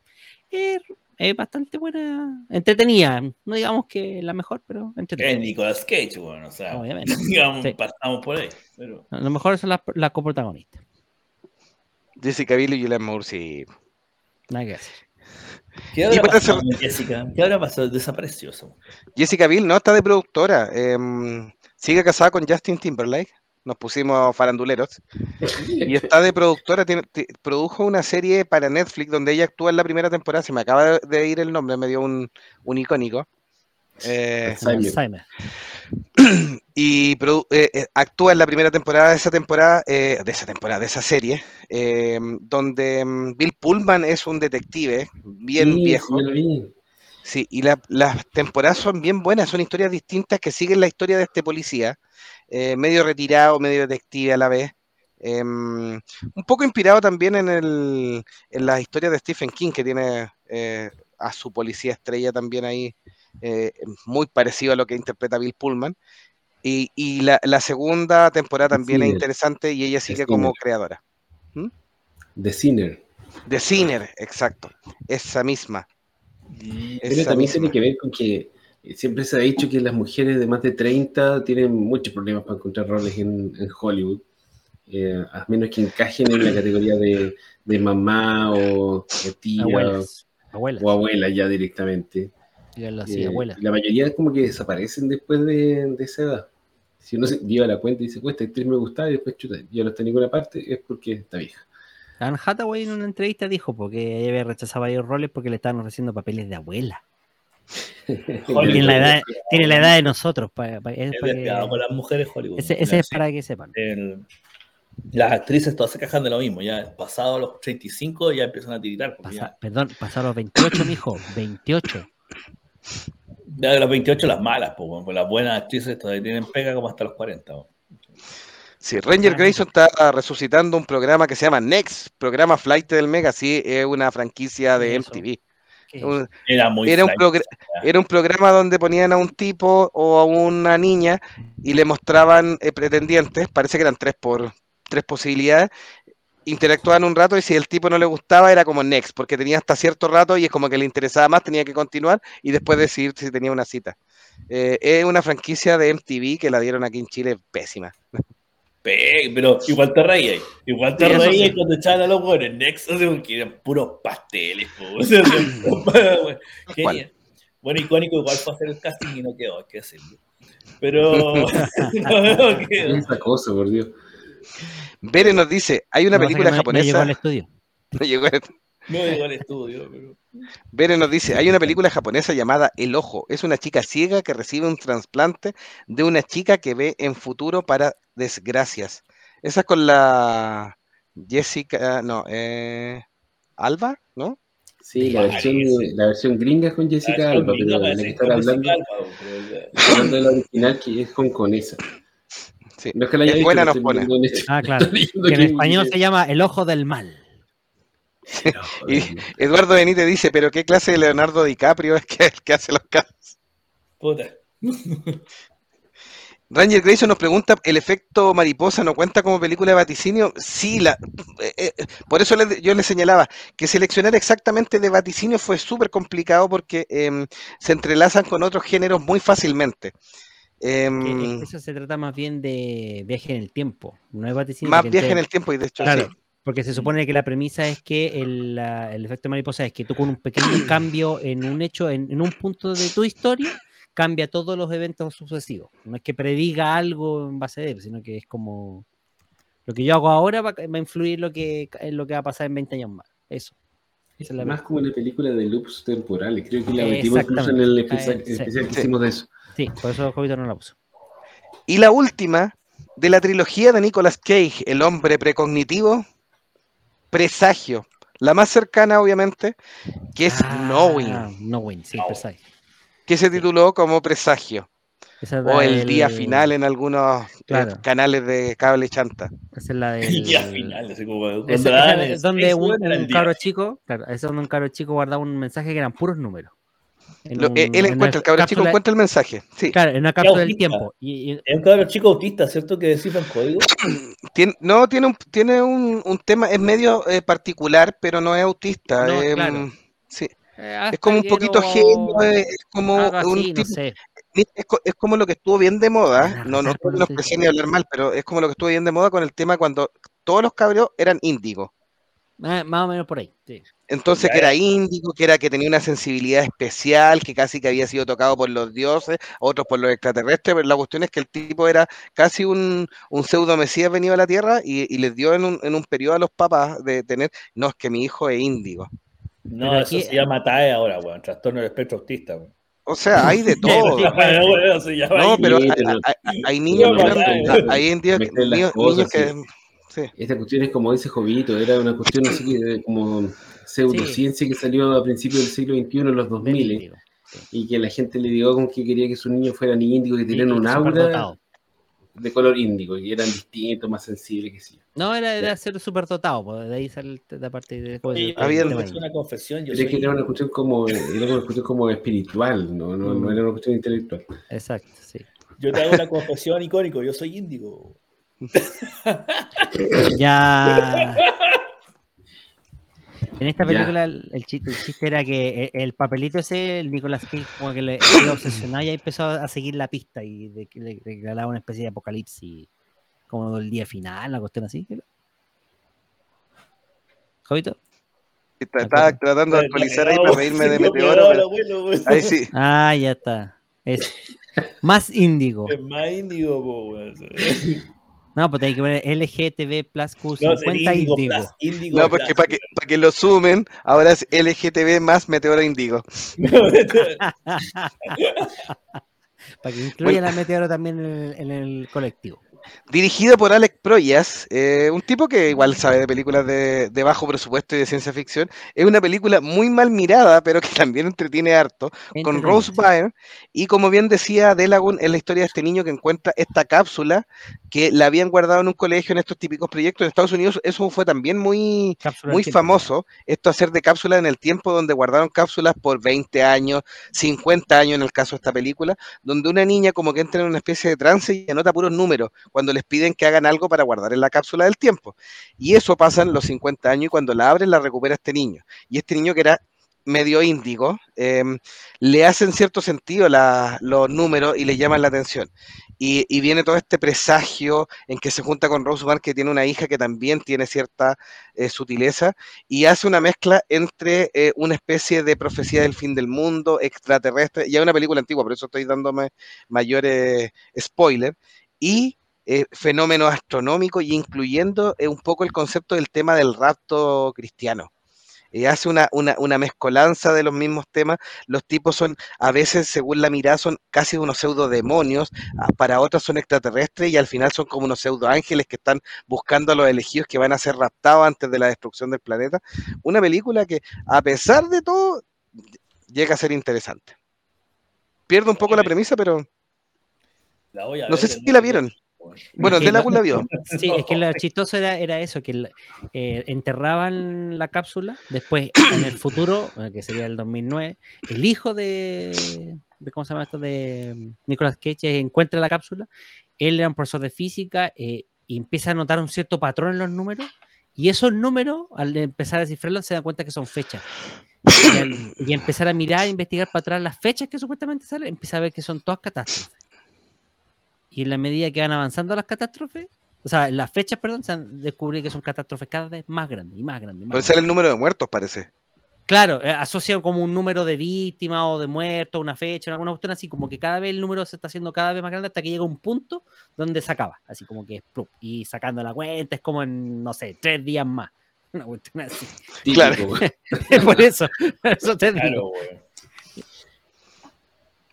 es, pero que- la, la película es entretenida, como que vas tratando, o sea, tú caes en la, mm, en la dinámica de la historia y es como ver hasta dónde va a llegar, a ver qué es lo que va a predecir, por dónde va a terminar los tiros, ¿cachai? Que, esa es como la historia. Y al final, y al final es como una especie de misterio sin resolver que, que queda resuelto después de 50 años.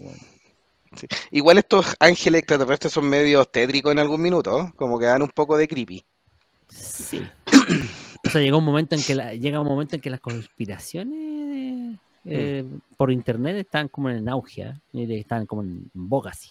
Oh, sí, yo me acuerdo de ese tiempo que internet estaba lleno de conspiraciones. De conspiraciones, Y de, sitios web, sitios web dedicados de gentuza, weón, que no tenía nada mejor que hacer que estar Eh, sí, inventando conspiraciones. Sí, esto es del 2009, entonces teníamos cercano el, el famoso 2012 que se iba a acabar el mundo. Por eso, no se había acabado el la- 2000 y ya era la, la segunda vez era, ahora sí el del 2012. 2012, sí, Sí, exactamente. no sé cuál es la tercera fecha, parece que 2025 es la... No sé. que No sé, que pero, sí. pero la del 2012 con los aztecas, no, los mayas aztecas. eran? Los mayas. Los mayas. Era, lo, era que estaba en boga, le daban duro con las conspiraciones, lo que hablamos Sí, sí. Tirarlo para el 3000, ya el 3000 se acaba el mundo, listo. Sigamos con la vida. El Ángel Guerrero dice, en la serie Once Upon a Time, el personaje de Robert Carlyle, Rumpelstiltskin, predecía el futuro durante toda la serie. Tremendo. Ranger Grayson dice, bueno, Avenger también, Infinity Wars es una película de vaticinios porque el doctor Rarito eh, pronostica 14 millones de posibilidades, vaticinia 14 millones de, de futuros posibles. Vio las alternativas. ¿En cuál sí, ganamos? pero- Ve, do- ve dónde, dónde ganaban y mataba a Iron Man para él ser el personaje principal de Marvel. Ojo, de, un- de Claro. imposi- infinitas posibilidades, ve, ve alcanza a ver 14 millones nomás. Y en ese encuentra uno. O sea, Solo en una. claro, o sea, el poder del guion. La Vere nos dice, desentierran una cápsula del tiempo y ahí encuentran el número que escribió una niña que tenía premoniciones y él descifra el número, que era lo que estaba contando Ah, el número. Delagun, sí.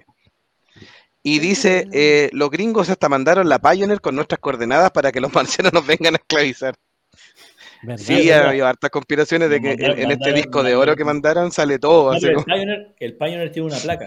Me Tiene una placa, Es sí. una placa que en no sé salen las tiene. figuras humanas de hombre y mujer, el- la posición del planeta y sale la, la coordenada de nuestro Sol según las distancias de los púlsares que habían, habían descubierto en esa época. Esa época ya tenían descubierto. Como si vinieran siguiendo los púlsares, Eh, uno como podía decir, llegar a nuestro Sol. ¿cómo podéis triangular? Sí, triangular, triangular la posición. Así que Sí, estamos cagados. Si hubo seres inteligentes leen esa guay y entienden los pulsares, van a decir, ah, sí, llegamos para allá. Bueno, bueno, y- Claro, Sí, ahora, llegan ahí, miran y dicen, no, ni cagando. No, aquí no hay seres inteligentes. Claro, cuando veía una aliada de weón de ahí haciendo No, marcha, weón, por la weón, decir, no. Ve a estos monos haciendo esta tontera No, en, su planeta, monos, no, weón, chao. se culean No, entre chao. No, pero todos sabemos que la, que la Voyager se transforma en una inteligencia artificial maligna después de muchos años. En realidad, por ahí leí en una de, una de esos foros furros, weón, que ando siguiendo mientras busco eh, mis, mis historias de Warner. eh, leí de que los extraterrestres no hacían contacto con nosotros porque consideraban que la Tierra no había vida inteligente. Estoy de acuerdo, estoy de acuerdo. Somos un montón de animales, weón. Si no, no Estoy de acuerdo, sigamos con el programa. Para cerrar la última película, antes que vayamos a, la- a las em, profecías o vaticinios de los monjes, eh, con una gran película de ciencia ficción, después de estas que son bien palomiteras y algunas bien mahometanas nomás, una que está considerada una obra maestra de ciencia ficción, que es Arrival. Y ustedes dirán, ¿y por qué Arrival de vaticinio? Porque efectivamente, a pesar de que tiene esta premisa donde a Amy Adam, el personaje, lo contratan para ser una traductora de estas naves que se detienen, gran parte de la película está contando el vaticinio que ella está teniendo eh, y que hace que es como la, eh, la conexión cultural o lingüística que logra que ella como que desbloquee un poder que necesitamos para que la humanidad se pueda salvar, que tiene que ver con el traspaso en el tiempo. ¿Ya? como otro elemento más, y que cuando tú lo logras, eh, lo logras como desbloquear en la mente a nivel lingüístico, que es como un poco la premisa, me corrige si ustedes tienen otra interpretación, porque por supuesto esta es la mía, em, logra ella trascender el tiempo para darse mensaje y obviamente que ese es el objetivo eh, del mensaje o del legado de, la, de esta llegada de estos extraterrestres tan extraños, tan pulposos que aparecen y que nos cuenta que ella logra ver como una especie de, poquito más allá que un flash forward, porque es bastante largo, toda su vida y a pesar de eso igual lo tiene que hacer. Eh, así que es una maravilla visual, la actuación de Amy Adam espectacular y además la música eh, es de otro nivel, dirigida por Denis Villeneuve y quise cerrar con estas películas de vaticinio, con este, esta gran película. No, esto es tremenda película. Esta, esta película, bueno, aparte de que cimentó la, el, el prestigio de Denis Villeneuve como director de películas de ciencia ficción y de ahí ya está haciendo Duna ahora. Está basada en una, una historia corta de un eh, escritor que se llama Ted Chiang, que se llama La historia de tu vida y es básicamente lo que dijo Jovito. Estos octópodos, que son los alienígenas que vienen a visitar la Tierra, eh, son seres que viven, son seres tetradimensionales, o sea, ellos viven eh, aparte de moverse en el espacio, ellos se pueden mover en el tiempo y su conciencia se mueve en el tiempo. Por lo tanto, ellos viven todos los intervalos de su vida simultáneamente. Y ellos eh, enseñan esta, eh, su lenguaje a, los humanos, como un regalo. Y a través del lenguaje tú podías eh, desbloquear la capacidad de ver el mundo tetradimensionalmente, por lo cual tú podías vivir en todos los tiempos de tu vida simultáneamente. Y esta está la historia, entonces, entonces esta lingüista que interpreta el lenguaje de los octópodos y en paralelo ella recorre su vida en, en desorden porque ella lo ve simultáneamente y, y ve la, la, historia de su matrimonio, el nacimiento de su hija y después lamentablemente el fallecimiento de ella. Es una película súper linda, es súper buena, los conceptos que tiene ciencia ficción son, son potentes, están bien presentados en la pantalla y tiene además un componente emocional bien, bien sincero y, y, y muy cálido y muy bonito. Así que eso, súper recomendada, una de las mejores películas de ciencia ficción de, de los últimos años. Sí, sí, de lo, hace tiempo que no veía una buena película extraterrestre cuando vi Arrival. Pero buena, y pensar que no, no son tan violentas ni tan de acción, ni como, como acostumbro a ver películas extraterrestres. Pero es de esas películas buenas. Bueno, a mí Denis Villeneuve me, me gusta su trabajo como director, siempre lo sigo así. Bien.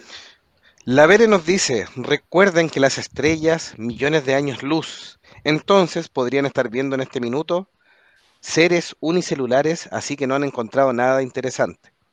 Y si miran ahora, probablemente tampoco. No cambió nada. Claro, probablemente tampoco, exactamente. Pero si los extraterrestres alguna vez llegan a sentir esta transmisión, un gran abrazo de monjes fanáticos. Suscríbete. El símbolo universal de la dona. At, at, at, at, at, at, at, at, at, at. Bienvenido a la tierra más. No, como era la, la tipa que hablaba en extraterrestre. ¡Oh! Oye, sí, ¿qué, qué se hizo esa mujer? ¿De dónde? Llamatrina, llama gemela, los quiero, los quiero, yo te amo, yo te amo. Ay, ya decía- me llama. Ah, Mezcló en- me- entre balbuceos mezclaba algunas palabras de sumerio. Decían de que mezclaba algo. Ah, con terriblemente enferma esa más mujer. perdida que el. Si todos los- riéndonos de ella, en realidad ten- tendríamos que haberla tratado a la pobre. Sí. Medicamentos para ella. Y para ce- cerrar nuestro programa, em, los vaticinios de los monjes respecto a lo que van a hacer el 2023, y puede ser esotérico, lo que crean o buenos deseos, o respecto al- a las películas que podrían ver, o quién creen que puede ser el éxito del 2023, lo que quieran vaticinar para este año y que será interesante que a finales de 2023 podamos revisar a ver quién le atinó o quién achuntó en algo. Así que no sé quién quiere partir. No tinca a ver. está rascando la jeta. Muertos, muertos. ¿Quién muere este año? John Williams, George R.R. Martin. Estáis No, matando no. No, Tengo ¿Por qué pero estáis Williams, matando al guatón? Williams sí, se va a morir. Joe Biden. El, Ahí van tres. Eh, ¿Quién más se va a morir? Eh, ¿Quién está viejito así muy para cagar? Harrison Ford. Yo creo que de repente, puta. Harrison Ford está mejor que nosotros. Dicen que todas las mañanas sube un cerro corriendo. Y toca que le da un infarto, weón. Y, ¡eh! y ahí cagó, weón. Puta. Donald Trump. Ah, Putin. Putin va a morir. Se va a caer de una ventana. Puede que le escalera. hagan un atentado contra él. Porque sea más James Bond, la weón. Un atentado, así, o más Tom Clancy en realidad. A lo Tom Ya, Tom Clancy. Que mató, a John- mató a John Williams. Están fumando, pero. Oye, Fuerte. eh, éxito. ¿Cuáles de las películas o de las cosas que van a salir este año van a ser éxito? No sé, pues. Miren, Yo el- aquí- la nos decía, Mafe- ahí dándonos el nombre, Mafe Walker hablaba Mars Attack, recordando el nombre de la, de la, Ah, claro. de la hablante en extraterrestre. Eduardo Benítez nos dice, yo vaticinio que para el dolor de todo fan de DC, la película de Flash será muy buena. Mira, ahí hay dos ya que creen en la película. Mira, yo voy a. Yo voy a Y sí, casi se va bajo de halcón, Jeremy Renner estuvo ahí en la pitilla. Y estuvo limpiando la nieve por debajo del, Del de carro, la sí. máquina. Yo voy a vaticinar una cosa. De los cinco estudios grandes que hay en Hollywood, solo uno no va a tener un buen 2020. Uno no va a tener. No va a tener un buen 2020. Sí, ya saben cuál es, hombre. Y no, y no, y no, y no porque, no por el DC, sino porque Warner está quebrada. No tiene un puto peso para hacer nada. Así que lo más seguro es que la van a pasar mal. La van a pasar mal, a menos que le peguen el palo al gato alguna cosa, pero. En cambio, todos los otros estudios, Universal, Disney, bueno, todo, todos Paramount. Paramount, yo creo que Paramount este año le va a ir muy bien. No sé por qué, entre Universal y Paramount se van a pelear las taquillas. Acuérdense. Pero, y los demás van a andar bien. Pero Warner, así. Sí, aquí la, la Vere también nos da otra caída. La que no llegó a fin de año fue Vivian Westwood. Dentro de los caídos ahí 2022. No lo logró bien, sí. Don Delagun, ¿algún vaticinio para el 2023? Eh, yo creo que la película de Superman de Henry Cavill va a ser la mejor. No, eh, definitivamente película. Yo creo que el gran desastre o la, la gran decepción va a ser la película de Mario Bros. Va a ser un desastre. Oh, qué mal. Un desastre, dice. Yo creo que va a ser un desastre. No va a No ser un éxito como los Minions. No, yo creo, yo creo que al contrario, todos esperan que sea como una Minions y va a terminar siendo. A mí me gusta, va a ser mucho más seria de lo que todos piensan. Pero pese a que Illumination es como bien graciosa para hacer películas, por culpa de la propia Nintendo. Sí, mire, Bere- Bere se opone a su predicción. Dice, Illumination le va a quitar el mercado a Disney. No, Yo creo que va a ser peor que mala, va a ser más o menos. O sea, te Eh, por que eso, película no va a ser que los ni niños, en los, una. los niños chicos le encantan y ni siquiera los niños grandes. Y va a ganar mucha plata, pero todos los fanáticos desa- desilusionados, 100%. Mire, Illumination lo está haciendo bien de la Gumbe. Mira, lo está haciendo bien, es cierto. Pero con Mario, No, sí, el, estudio la- es bueno, pero la verdad, de yo también coincido. la- eh, Ma- Mario Bros. es una franquicia muy, muy rara como para llevarla fuera del videojuego. De hecho, lo estoy diciendo ahora, va a haber oye, un revival de la película de los 90. Si lo hicieron con Sonic y le hicieron buena, que era re difícil, yo creo que casi más difícil, ¿cómo no, no lo van a hacer con Mario? es que ¿sabes lo que pasa? Que Sonic tiene algo muy distinto. Es que tú tomas el personaje nomás y lo metieron en otra cosa nada que ver.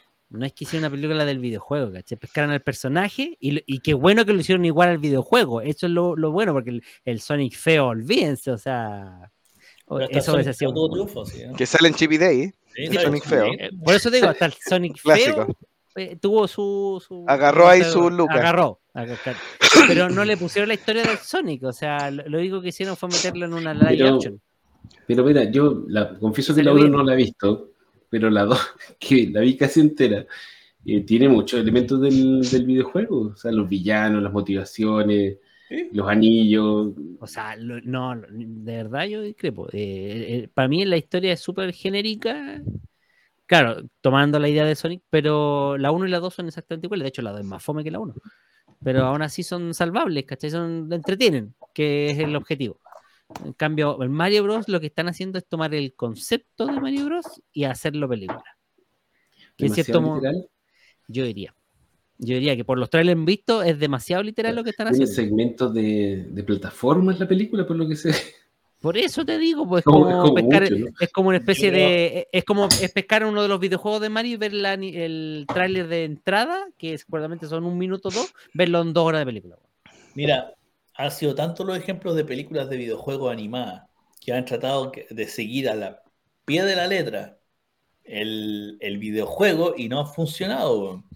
El, la wea de Fin- los Final Fantasy VII pueden Por ser ejemplo. buenas películas, pero para, para los fans puristas, pero ya pusiste cara porque cachai que son Sí, pues son la Final Fantasy XV, la que. Final Fantasy XV es más así, weón. El puta ya, no es porque yo soy más yankee, pero las weas de Halo ya entretienen, pero No, Ah, Halo, literalmente una excepción, ni ellos hablan de, ni los productores ellos hablan de de la Halo. ¿cachai? así de mala. Entonces, Oye, ya, pero predicciones, pues predicciones, muchachos. Esa es mi predicciones. predicción porque va a ser Le va a ir mal a Mario Le va a ir Bros, mal, sí, po, le va a ir weón. mal. Exacto, le va a ir Yo mal. creo No. que le va a ir bien, pero va a ser mala. va a ser mala, weón, va a ser mala y todos los nintenderos van a estar ñoñando, puta que la weá, que era mejor la película de con Bob Hawkins, weón. Esa película ya era mala. weón. Oye, yo insisto que la película de los Caballeros del Zodíaco va a ser decente. Ahí, ahí ya viene, ya viene. Julito, sí. Me estoy adelantando. Julito decía, gran desastre la película de Flash de Ramiller y la sorpresa será Shazam 2. A ver, Pero- a ver, pero me ¿por qué salió, me sorpresa? salió la sopa varias veces Elsa, o Ezra, Ezra. Ezra. Y Eh, la Vere nos dice, icónico, usted no tiene derecho a opinar, le gustó el tráiler de Caballeros del Zodíaco. Ya dos meteoros, sí. No, la película de Flash se va a salvar si por arte de magia, porque como están las cosas actualmente, por arte de magia, rescatan los cameos de todos los demás. Porque ya dijeron que las la película, las, filmaciones de, prueba, los estrenos de prueba que hicieron en Warner salió mal. La película salió mal. Es entretenida. Eso sí, todo el mundo dijo, es entretenida. Pero como película es mala. Es mala porque ya es, es una película que está tan manoseada han pasado por tantas reediciones, tantas refilmaciones, y sacamos las refilmaciones, pero esto que quedó un engendro que es entretenido, pero acuérdense de mí, es mala. La película es mala, se van a entretener, engendro, un bebé satánico. es como la guagua. una guagua Es como la guagua. Ahora ustedes ya saben cómo está la situación en Warner con DC. Lo- lo- porque hay un montón de, de noticias que son mentiras y uno no sabe qué va a creer. Pero lo que son, hay tres cosas que son verdad. Que Deborah Snyder presentó el pitch para con Zaslav. Que James Gunn tiene el plan a 10 años listo, pero lo, lo achicó a 8. porque el bueno se la puede con un inicio de 3, por si acaso. Es si el plan para año le 10. va mal, Lo achiqué a 8. Me cuesta llevarlo 3 y no voy a durar ni 6 meses. y no va a durar ni seis. Por eso tienen una primera fase de 3 años para salvar el poto, por si acaso le va mal. Y si no, puede llegar hasta 8. Y tercero, de que si en el 2023 Warner no repunta, a Zaslav lo van a echar. La única weá que, weas que son metieron, verdad. sí. El Si resto, el el 2023 Warner no repunta, Warner va a quebrar. Así de simple, van a echar a todo. quebró. nos van a echar dos. Entonces, el resto, todo, mírenlo con algún. Por ahí vi recién que salió una línea temporal de una weá que decía fase 1, donde salían unos nombres bastante domingueros, como Liga de la Justicia, Torre de Babel, los jóvenes titanes, el contrato de Judas, que son nombres que los que conocemos en los cómics son nombres que atraen. No se crean esa weá. No se crean esa weá. bombas de humo. Mentira, weá. Por todos lados están los. Están, Es que no hay por dónde, pues, si no hay no por tienen dónde. por hacer eso. dónde hacer Torre de Babel, no tienen por dónde, po, por dónde. Y la otra, O sea, si no lo hacen con los. que está armando James Gunn, la película de Superman que está armando James Gunn es una película que está basada en New 52. Del inicio de Superman es una película barata porque eh, según la que el canon de Nuevo 52, de Nuevo 52, Superman cuando partió no tenía el, el gran traje, ni los grandes héroes, ni la weá, sino que era un weón con una polera ordinaria, weón, y unos par de jeans que andaba corriendo por la calle tratando de, de hacer el bien. Sería una película barata. Barata. Una película barata, con una premisa simple, un weón desconocido, pero cara bonita, tipo Superman, ¿cachai? que no cueste mucha plata, porque ya todos los otros costaban mucha plata, eran muy caros mantenerlo. Así que por ahí se va a ir la película Superman de James Gunn. ¿Va a ser mala? James Gunn. po. Va a salir un- un- una hueá de picos, weón, por todos lados, James Gunn. Va a ser ahí nomás la película. Pero es lo único que puedo decir. Pues el resto, puta, llegan todos los días sale algo. Todos los días, puta, parece que dijeron esto, que el weón que hace el aseo dijo todo lo que escuchó acá, que la wea que. Entonces no, no sabéis qué creer.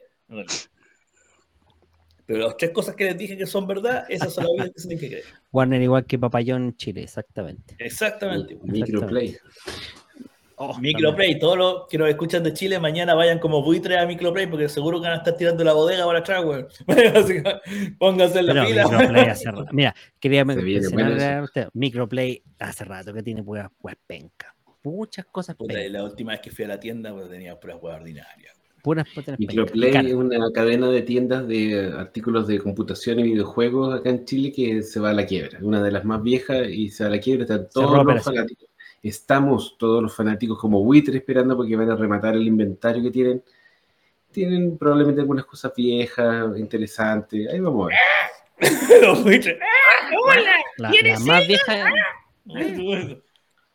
Voy No, a ir a buscar un Xbox X Series X, weón, porque va a estar rematando la. Tiene un Xbox. Jue- El juego de cartas, weón. El juego de cartas, weón. Bueno, vaticino entonces, Microplay y vamos a estar todos ahí comprándole los, los saldos. Si la Ver está ahí reclamando contra Miller que dice que es un criminal. Se acuesta una familia el weón. Es decir, la Vere tiene razón, pero lo van a echaron a, a Cavill y le dejaron a Miller porque no tienen plata. Cavill está caro probablemente. Y me imagino que exigirá un cierto estándar en, en sus películas, pues para, para eso se queda. Cavill está, No- Cavill está plata. caro y como Disney tenía plata, por lo que salió, lo que había trascendido, que también no se lo crean al 100%, Disney le un puso, granito de sal, como dicen le puso, le puso, le ofreció cinco papeles. Uno en Marvel, el otro en un proyecto, el otro, o dos, otro en, en otra franquicia que quisiera él, que podría ser Star Wars, podría ser cualquier hueá de las que tienen, y otros tres papeles a definir en el futuro, pero con ya el contrato agarrado. Tengo que, eh, de los cuales de las tres papeles, uno lo puedes incluso desarrollar él. Así como que, ¿qué hueá quería hacer? Quiero ser Jedi, ya, perfecto. Ya, soy Jedi.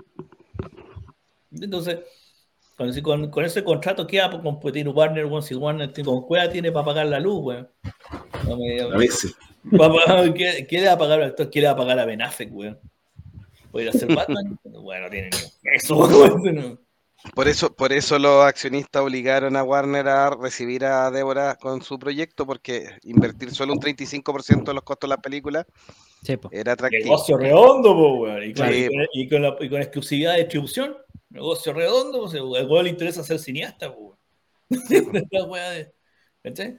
Entonces, Bueno, veremos qué pasa en este 2023 lleno de vaticinios donde Icónico mató a varios, Meteoro otro pocos, Delagun también mató a Mario Bros. No, yo dije que la película era mala, no, mató no, a no. Mario Bros. Buen capítulo para... ¿Cuándo estrenan Mario Bros? ¿En febrero? No, todavía no hay fecha ¿Marzo? ¿No hay fecha? Cuando No, haya fecha tendremos un especial. Delagun Sí. mata a Mario Bros. Vamos a ir a destripar Ca- Super Mario. capítulo prometido ahí. Voy a, Delagun voy a mata voy Mario a grabar con mis hijos cuando entramos al, al cine, cuando empezamos las reacciones, voy a ver cómo los chicos saltan de felicidad y yo con cara de nada. Llora. Yo voy a hacer lo mismo con mi hija. Vamos a ir a ver Mario Bros. Como fuimos a ver Detective Pikachu y hemos ido a ver todas las Sonic, weón.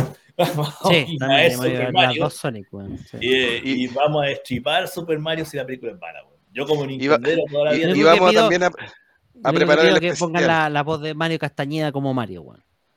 Lo único que falta, weón, que hable como Goku, así como que ya, Claro. guau. Exactamente, que no conozca a Mario Castañeda, el actor de doblaje que hace de Goku en latino. Y prepararemos nuestro ter- ter- tercer especial musical también para la muerte de John Williams, que es vaticinó icónico. Y cuando despidan, eh, le diremos: eh, se ofrece cineasta a bajo precio, James Gunn. Oye, ¿quieren que hagamos un especial de John Williams así de mu- musical? Fuera de, fuera de broma. Sí, No, pero cuando se muera, weón, espera que se muera, weón. No, Sí, ah, pues, que se se muera para hacer el programa por Dela. No, pues cómo van a esperar que se muera, hagámoslo. Mira, es que es el momento de las no, noticias, es el momento que vende. no, no, no, ustedes, ustedes son los Jetta, porque ustedes cada que hacen un tema, al- al- a la semana siguiente se muere el Mire, protagonista. hagamos, hagamos Si algo. no, morir la que lo- próxima los fans ahí vean, vean, hagan, háganlo, hagan el resumen del 22 Sí. y se van a dar cuenta que después Hagamos- del programa de ah, Fanáticos se sí. muere el, el. Hagamos algo, ustedes empiecen a, a seleccionar las pistas con tiempo para que no se apuren y cuando ya más o menos lo tengan listo, lo lanzamos a la semana siguiente. Y le dejamos el resto del trabajo a la pela. Y contamos y cuando, echen a James Claro, Gunn también hay que hacer y contamos las semanas para que- echaron, ver cuánto, cuánto más dura John Williams. Muchas gracias a todos quienes nos han escuchado en esta noche de monjes fanáticos, temporada 2023, vaticinios y películas sobre vaticinios. Ha Último sido monjes vaticinio. fanáticos. Último vaticinio. Sale Metroid Prime 4 y sale Metal Gear nuevo. Ya, nada más. Eso es lo único que voy a decir. Chao, Chan, chan, chan. Chao, adiós, nos vemos. Que disfruten y que sea un excelente año. Adiós. Chao, chao. Monjes fanáticos. Hasta aquí llega nuestro episodio de Monjes Fanáticos. Agradecemos tu preferencia y escuchar nuestro podcast. Eh, si quieres compartirlo, estamos en todas las redes sociales. Facebook, YouTube, Twitch. Búscanos como Monjes Fanáticos. Recuerda compartir y si tienes algún tema, monjesfanáticos.gmail.com Hasta una nueva oportunidad. Chao, chao.